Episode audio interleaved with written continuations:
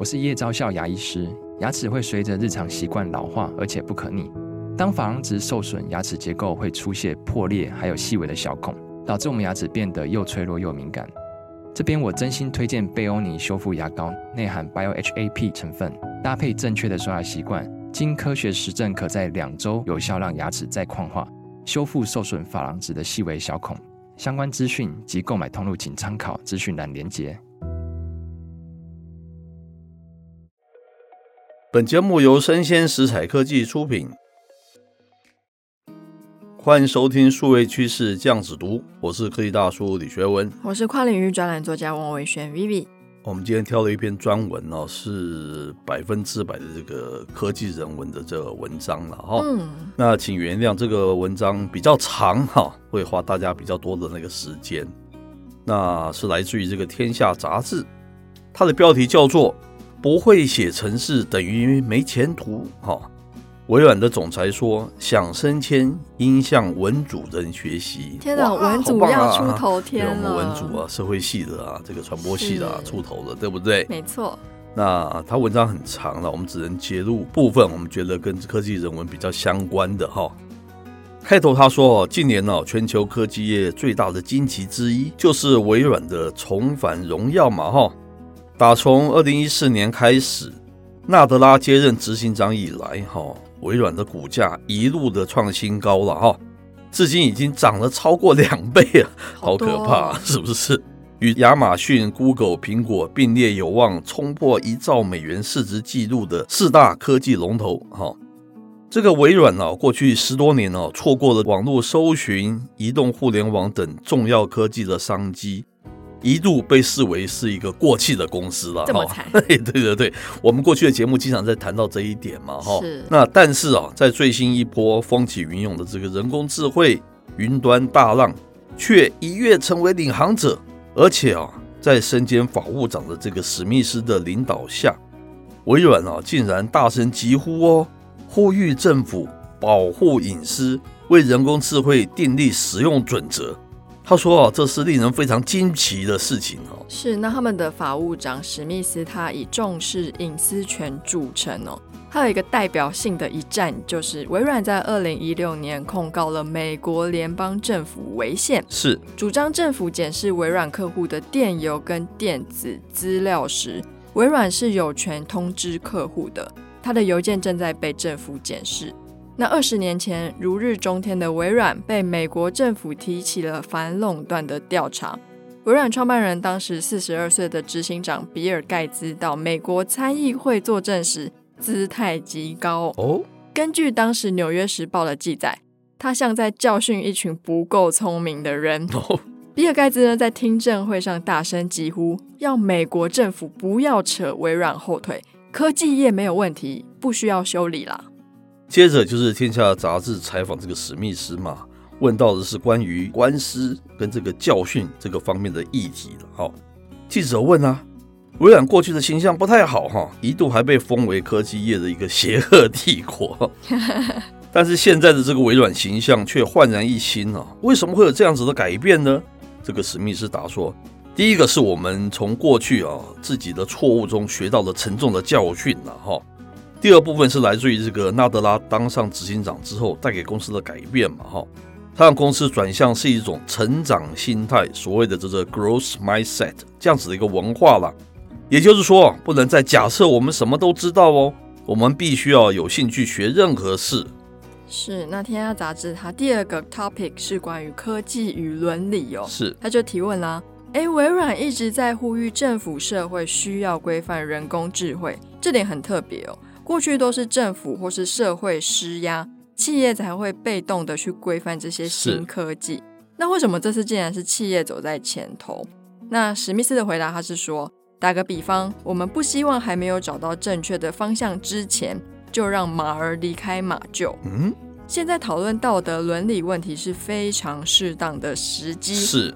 AI 引发非常复杂的社会问题，几乎每一个人类社会讨论过的伦理问题都会在电脑上发生哦。嗯，那如果说你等到问题出现了才去行动，就有点像是等马跑出了马厩一样，就比较难再把这些马赶回去了。是，接着记者问哦，最近欧盟的新个资法叫做 GDPR 哈，一般资料保护规则引起了非常大的骚动嘛，对不对？那天下杂志在中国采访当地 AI 的新创时哈，他们却都认为对隐私权的过度保护会减弱欧美在 AI 领域的竞争力了哈。那中国将成为最后的赢家。所以啊，当微软要科技啊遵循道德。但是有些人不管这么多啊，他可能暗指中国了哈，他可能会超越你呀、啊，那你怎么办呢？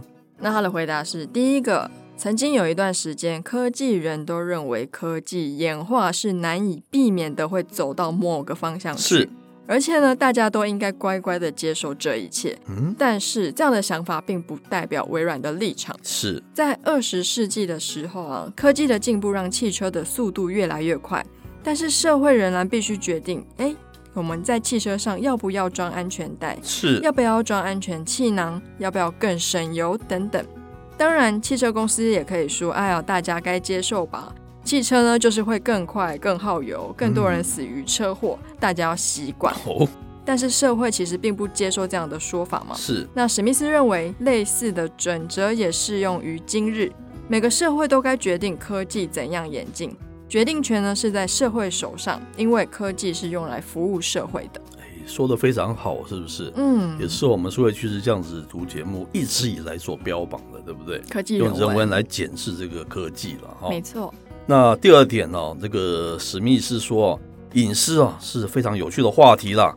欧洲人的确很担心你刚刚所说的，记者刚刚所说的，保护隐私会不会让他们的这个输掉 AI 的竞赛啊？他说：“这是有科学的根据，不是随便说说。因为更多的资料量的确会让 AI 发展得更快。但是如果某些地方的公司对隐私权毫不在意，他们会遇到另外一种问题是什么呢？他们会发现，在某些地方你可以收集到很多的资料，但是在世界的其他地方不那么容易收集资料，哈，像是欧洲这样子。但是你很难想象，一个科技公司如果没有欧洲消费者的信赖。”要如何成为全球性的科技公司呢？对不对？而要赢得这个欧洲消费者的信赖，他们必须遵守欧洲的隐私标准啊。没错，那他第三点，他是说啦，以保护隐私为例，是道德伦理问题可能有个科技式解方哦。哦，哎，很特别的论点。哎，是。他说：“保护隐私领域是终极目标嘛？是，并不是不让人们使用资料，而是确认使用资料的时候呢，人们的隐私也是受到妥善保护的。是。那他们微软在亚洲研究院的一个创新呢，可以让个人资讯仍保持加密的同时，使用 AI 资料模型来运算这些资料。哦，那这个记者就进一步问了：诶。也就是说，道德伦理的限制有时候反而会让科技公司发展出更好的科技喽。法务长史密斯他觉得可以，他觉得我们不应该永远都忍受一种看法，就是科技永远只有单一发展的方向。是我越来越喜欢这位史密斯了，是不是？是。那接着啊，就是天下问这个谈未来的需要的人才是什么？哈。的记者说：“你的书哦，这个史密斯的书叫《运算未来》嘛，这个里面有一段话很有意思。他说，人文组的应该向这个工程师学习，工程师应该向人文组的学习了哈。我们的人文组的这个尾巴是可以翘起来一下了，对不对？前一段我们可以理解嘛，因为现在很多非工程师背景的人都在学这个软体，但是为什么工程师该向人文学习？这什么意思啊？”史密斯回答说：“我最近听到一段很有趣的话，一位工程师的学位可以让你得到第一个职位，但是人文科技领域的一个造诣可以造就你的第一次升职。哇，这个很重要，对不对？是，他好会讲了哈。这意思是说啊，你因为技术背景被录用，但是要更上层楼，是因为你有决策的能力，有领导他人或是团队的能力，有生产创意的能力。他说，我想哦，在今日的世界哦。”我们有点太急着把人类归于懂工程或是懂人文的，而事实上，最成功的在组织里头爬得最快、做的决策影响最多的人，常常是跨领域的新型人才，尤其是在我们所处的 AI 时代了。是，那延续这样的话题啊，记者又提问：那为什么跨领域的人才在 AI 的时代更重要？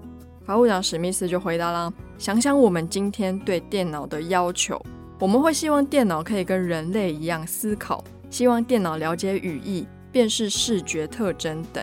我们甚至要求电脑做越来越多过去只有人类可以做的决策。因此呢，我们必须在电脑系统注入更多对人文价值的理解，而不是只有电脑科学领域带给他们一连串的一跟零。”是非常棒的文章，对不对？是非常棒的观点。其实我们在两三个月前早就说，为什么我们看出微软这家公司未来是最有希望的。嗯，哦，大家可以回去听呐。我们花了非常多集来讨论这样子，为什么，对不对？其实不是两三个月前，其实去年我们就在讨论微软了。是我们曾经有做一个比较系列的单集，就是几大科技巨擘啊，哪些人未来比较有机会可以一枝独秀。是。我们简单来讲，就是发觉今日科技的困境就是没有科技人文了。我们讲白一点就是这样。是。那微软它的举措就是很有科技人文这样子。哎，今天这边果然证明了，对不对？嗯。他们公司的文化开始在改变，它更有科技人文。我们觉得这样子的公司才是未来一定会出头的。是。可能未来不会是苹果，不会是 Amazon，不会是 Facebook 这样子的公司，可能是更具有这个科技人文温度这样子的公司会胜出，对不对？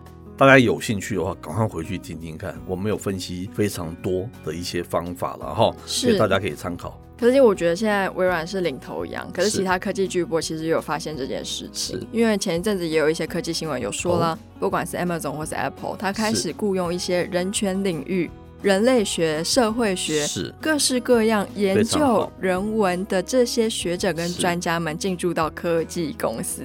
是，我在想他们可能也是有发现到说，嗯。我们好像纯走科技，走到后面会变得有一点辛苦，因为科技以现在的技术或者是人才来说，其实极限可能就在那里。是，那我们需要更多的想象力。有的时候产品不是很 fancy，是，它需要有一些人文的温度。你说的很好。那最终我想讲的是，大家要学理。不要看表面，对不对？嗯，你不要看微软，只是因为走到 ChatGPT 这件事情，是，然后现在重新变成是一个霸主的那个地位。你要看到人家这个科技人文的转型了，不是一窝蜂跟着做这个所谓的 ChatGPT，你就会像他这样嘛，对不对？没错。我觉得他们根深蒂固的精神就是看到了科技人文，这个才是其中的最重要的那个部分了。我个人认为是这样子了哈，是，不要一窝蜂的全部都去抄这个 AI ChatGPT 啊。我觉得你不会像他这么的成功，我的感觉是这样子。嗯，好，以上内容播到这边告一段落。我是科技大叔李学文，我是跨领域专栏作家王文轩 Vivi，我们下回见喽，拜拜。